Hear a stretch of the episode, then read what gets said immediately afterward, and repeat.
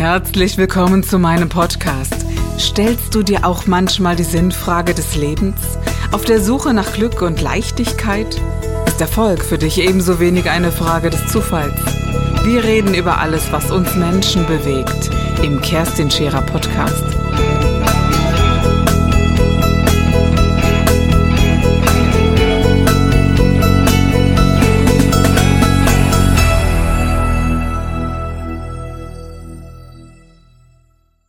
Und ich wusste ganz genau, die lieben mich auch, ähm, wenn ich eine Glatze habe oder hatte ich ja auch. Mhm.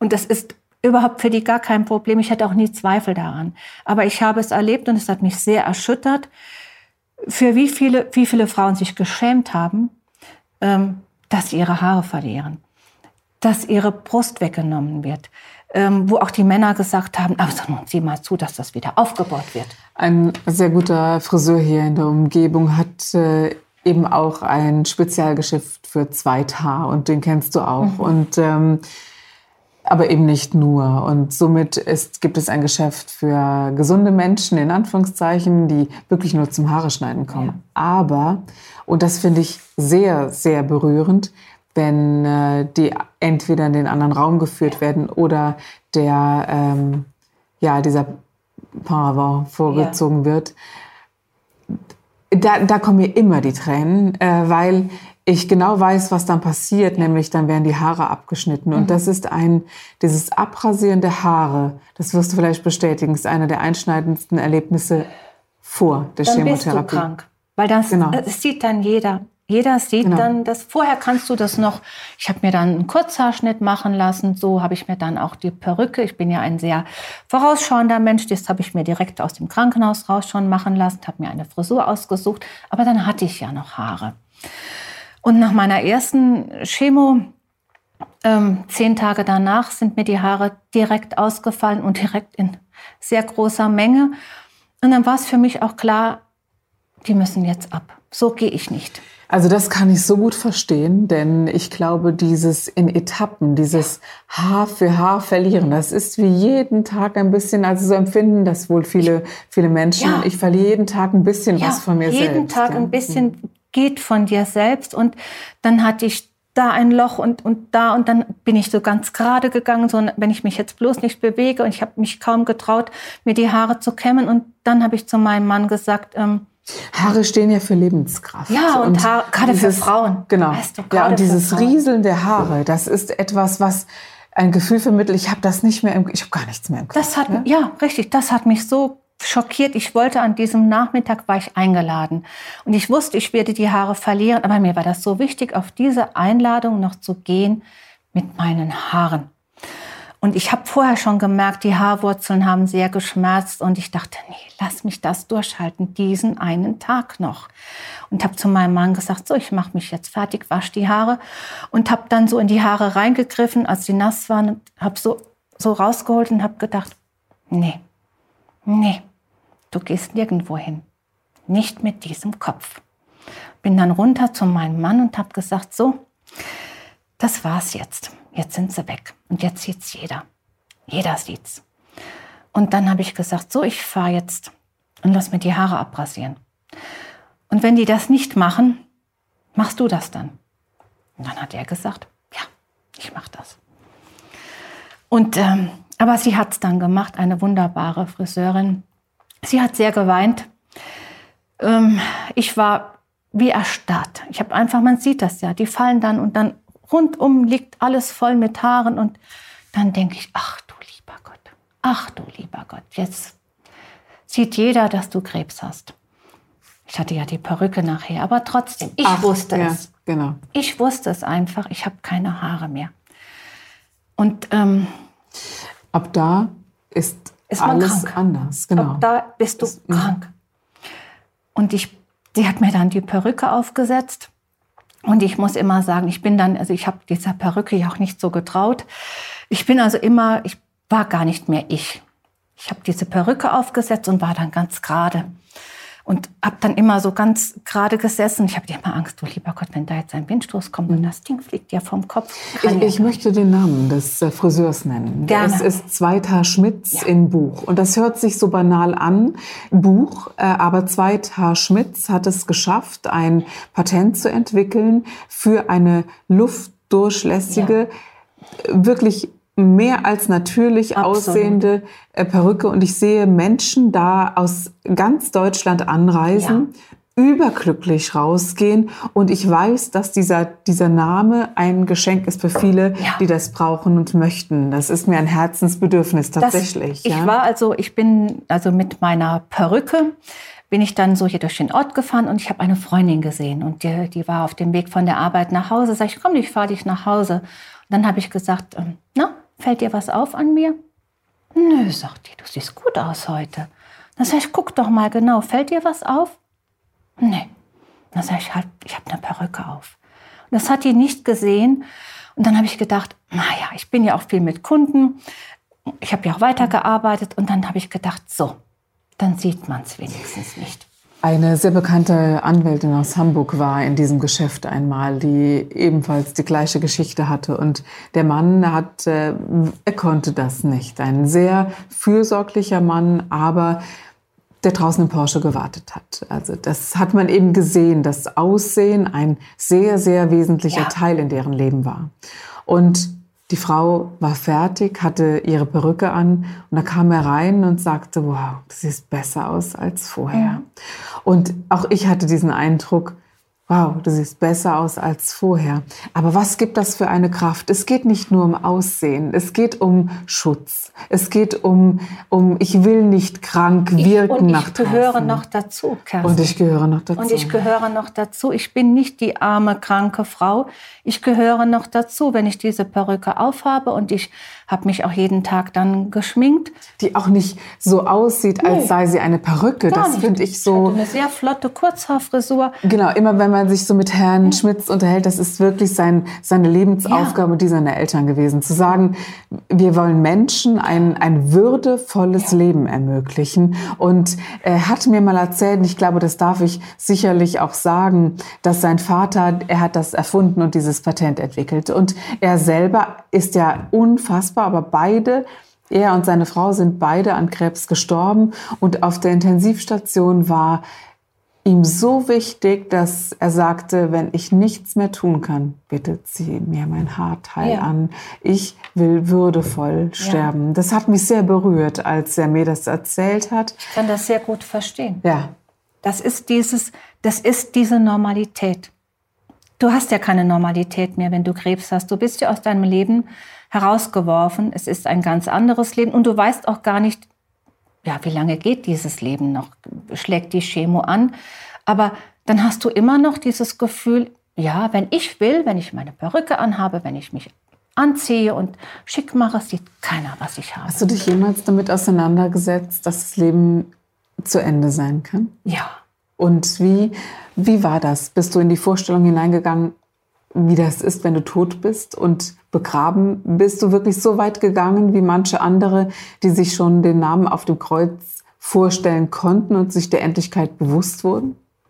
Nein, nein, Kerstin. Zuerst mal war es ja so, dass ich gedacht habe, ich habe hier noch was zu tun. Das war ganz tief in mir drin, ich habe hier noch was zu tun.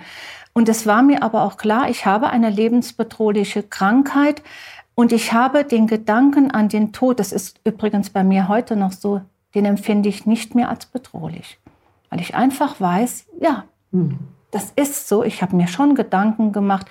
Ich habe das auch festgehalten, wie ich begraben werden möchte. Ja, das habe ich gemacht. Ich habe Vorsorge getroffen, damit die, die das erledigen müssen, äh, damit die wenigstens das nicht mehr haben. Und ähm, ich habe auch gar keine so große Angst vor dem Tod weil ich einfach denke, er ist erstens mal unausweichlich. Es, jedes Leben endet mit dem Menschen, Tod, richtig. Genau. Mhm. Und ich muss einfach sagen, ich habe eine so große Dankbarkeit in mir. Ich lebe ja noch. Und ich lebe gut. Ich habe noch nie so gut gelebt und so intensiv gelebt. Und wenn es das ist, was der Krebs mit mir gemacht hat, dann sage ich jetzt mal was, dann war es gut. dass ich Krebs bekommen habe. Weil so viele, man zeichnet sich so anders ab. Ne? Es fallen so viele Dinge runter vom Tellerrand, ja. weil man sagt, pff, ist das eine Freundschaft gewesen? Richtig. Nee. Welche Freundschaften sind eigentlich wesentlich? Ja. Wie sehr erlebt man in solchen Situationen, wer wirklich zu einem steht? Schau mal, ob dir die Liebe deines Mannes so bewusst geworden wäre wie in der Krankheitssituation? Niemals. Hm. Niemals, weil man nimmt doch sehr vieles für selbstverständlich. Und wenn mich irgendwas schmerzt, dann die Tatsache, dass ich das gemacht habe. Ich habe ihn immer so ein bisschen auch hinten anstehen lassen, weil ich so beschäftigt war mit meinen Eltern, mit der Pflege, mhm. das alles so. Und tausend Sachen. Ich war ja immer für jeden da. Ich habe immer hier gerufen. Du kennst das? Ja. Wenn man, wenn ja, man das Mann nicht schafft, es mir Nein zu sagen, ja. Und das ist einfach. Ja, das liegt in einem, äh, Ja. das liegt in einer Natur, Ja. glaube ich. Entweder man, man hat das Ja. oder man hat das nicht. Und ich glaube, wen man am allermeisten über den Tellerrand fallen lässt, ist wohl sich selbst. wenn Richtig, so aber mir selber, ich denke immer, ach, ich, ich konnte das ja ab, aber ich habe meiner Familie viel genommen. Wir werden das auch nie ändern können. Ich glaube, Nein. diese Art und Weise für andere da zu sein und den Hammer fallen zu lassen, da wo es wesentlich ist, das bleibt in unserer Natur. Kerstin, das möchte will ich auch gar nicht Nein, ändern. Das möchte ich Ja, gar genau. nicht ändern. Das ist, das ist wunderbar, irgendjemandem zu helfen. Und ich will immer, wenn es geht, für jeden da sein, der mich braucht. Aber ich wertschätze jetzt das, was ich habe. Ich habe eine wunderbare Familie, ich habe einen ganz tollen Mann, ich habe einen wunderbaren Beruf und ich habe so viel Glück. Ich habe tolle Freunde. Also ich muss schon sagen, ähm, ich bin schon eine sehr beneidenswerte Frau. Also Auch. unter, der, unter dem Umstand, dass du meine Freundin bist, sage ich das Gleiche. Ja. Ja. Und, Ja. Äh, und das ist mehr als, mehr als äh, wertvoll. Das ist ein, ähm, ein Feld, was sich um einen herum aufbaut. Ja.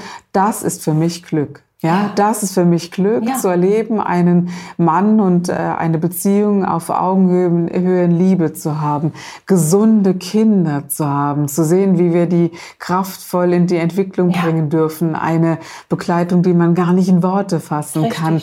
Und da kann ich gar nicht verstehen, dass man übers Wetter jammert Richtig, oder dass man überhaupt jammert. ja, Das Gute an, an so einer Erkrankung, die dich dann wirklich aus dem Leben schmeißt, das sehe ich so, ist die Demut. Ich habe Demut gelernt.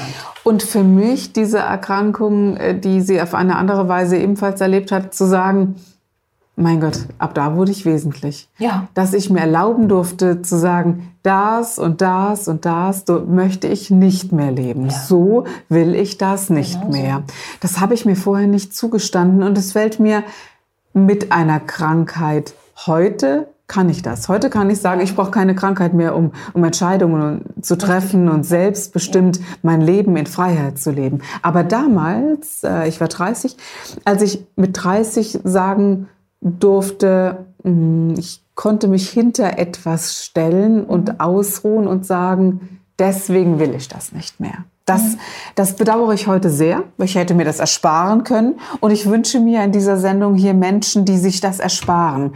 25-jährige Frauen, die, die mit Dingen kämpfen, wie, wie mit negativen oder toxischen Beziehungen, die, die man ad acta legen darf, wo man sagt, komm, manchmal muss etwas sterben, bevor Ja. man selber stirbt. Und das hast du ganz am Anfang der Sendung angesprochen. Irgendwie habe ich gespürt, mit mir war gar nichts mehr in Ordnung. Nein. Mit mir war damals auch gar nichts mehr in Ordnung. Es gab diesen Punkt, der, der an dem ich stand, zu sagen, ich bin unglücklich, Ja. verstrickt. ähm, Depressiv, ängstlich. Genau. Körperliches Unwohlsein kam dazu und man weiß es sehr wohl. Also ich wusste es, du wusstest es wahrscheinlich auch. Mhm. Ja, aber ich hatte von dieser Freiheit keine Ahnung, die sich ergibt, zu sagen, es gibt eine Bewusstseinsebene. Wenn ich die betrete, ist mein Leben ein anderes. Das kannte ich erst später, als ich mich für mich selbst entschieden habe. Richtig. Das war neu. Jetzt könnte man sagen, wir heorisieren eine Krankheit. Das ist nicht der Fall. Nein, ach, gar Sie hat nicht. uns abgezeichnet. Gar nicht, ja? überhaupt nicht. Diese Krankheit wird immer und die wird mich auch immer begleiten.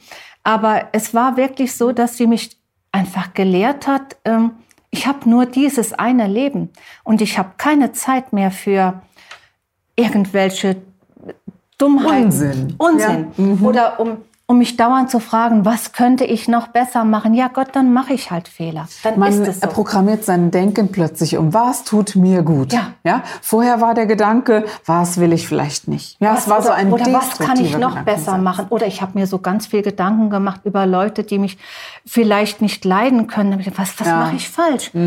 Wie, was kann ich tun, damit ich den... Und dann halt denke ich heute, Gefalle. Darf man das Gefalle. ruhig mal Das darf- aussprechen? das ja? muss man sogar sagen. Ich äh, habe keine Lust mehr, einem Menschen zu gefallen, sondern in meinem Leben kraftvoll Ja. zu sein. Und wer sich dann davon inspirieren lässt, gehört dazu. Wer nicht, darf sich gerne davon verabschieden. Auch das ist legitim. Ich glaube, dass so eine Art zu denken vielen Menschen zu anstrengend ist, die dann sagen, Puh, damit mit so einem Unsinn wollen wir auch nichts zu Es tun wäre mir haben. auch zu anstrengend. Nee, ich hätte es ja gar nicht gewusst. Mhm. Ich hätte es ja gar nicht gewusst. Weißt du, ich hätte so weitergemacht und ich wäre nie glücklich geworden. Mhm. Ich hätte so funktioniert. Natürlich, ich war ja gewohnt zu funktionieren.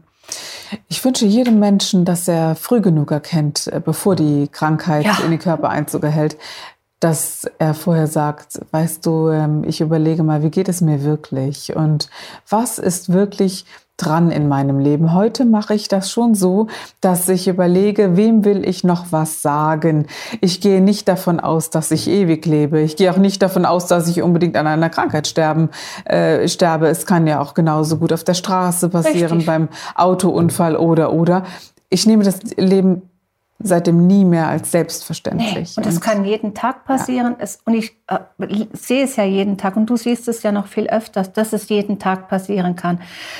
Und was ich nicht mehr möchte, ist zu sagen, hätte ich doch nur. Das habe ich mir völlig verboten zu sagen, hätte ich doch nur das oder das gemacht. Jetzt will ich keine großen Reisen, ich muss nicht um die Welt, aber ich lebe ein sehr erfülltes Leben. Genau. Und alles in dem Maß. Was würde ich gerne in dem Maß, an dem ich heute stehe? Wenn ich heute eine Krebsdiagnose habe, was würde ich jetzt gerne? Ich brauche mir in der Situation nicht die Gedanken machen, ob ich eine Weltreise mache. Vielleicht schon. Es gibt, ich habe einmal einen Mann kennenlernen dürfen, der einen Gehirntumor hatte, einen bösartigen, und den nicht hat operieren lassen. Es soll sich keiner das als Beispiel nehmen. Ich bin kein, keine, die predigen möchte, dass man die Medizin ausschalten darf, um Gottes Willen. Aber dieser Mann hatte sich eben damals entschieden, hat mir seine Geschichte erzählt. Der hatte einen Gehirntumor, ist dann nach Tibet gegangen in ein Kloster und nach sechs Monaten äh, Tibet-Kloster kam er zurück und er ist eigentlich davon ausgegangen, dass er entweder dort oder beim Rückweg stirbt. Und dieser Gehirntumor hat sich äh, tatsächlich wohl verkleinert oder aufgelöst, ich weiß es nicht. Und er hat sich dann selbstständig gemacht in den Bergen und hat dort eine, ja, eine Hütte oder betreibt heute noch eine bekannte Hütte, die man äh, besuchen kann und ist Gastwirt geworden. Vorher Manager einer Züricher Bank, gar nicht so klein, sehr bekannt und hat diesen Wandel vollzogen. Vielleicht heißt es auch, eine Krankheit anzunehmen und Ja. zu sagen, zeig mir, welche Sprache du Richtig. sprichst, und dass das, was einen krank gemacht hat, vielleicht heilen darf. Gerne in Kombination mit dem medizinischen Weg. Aber ich glaube, es ist sehr wesentlich zu sagen, achte auf dich, Ja. pass auf dich auf, hör genau zu und übernehme die Verantwortung dafür, dass du das Leben geschenkt bekommen hast. Das würdest du auch sagen. Das ja? würde ich absolut sagen. Der medizinische Weg ist unabdingbar notwendig, aber er ist nur der Anfang. Er ist nur der Anfang. Das ist das, was ich machen musste. Chemotherapie, Strahlentherapie, diese äh, Tablettentherapie. Aber ich kann ja dann nicht sagen, so, die haben das jetzt mal für mich gemacht, die Medizin. Das ist es nicht. Dann Es gehört viel mehr dazu. Und das ist das, was ich abschließend wirklich auch empfinde. Medizin und ein gewisses Bewusstsein gehören zusammen. Dafür Absolut. sind wir in diesem Land geboren Ja. und in diesem Bewusstsein geboren. Das wünsche ich vielen. Und ich danke dir aufrichtig für dieses wunder, wundervolle Gespräch, Gerne. liebe Uschi. gerne.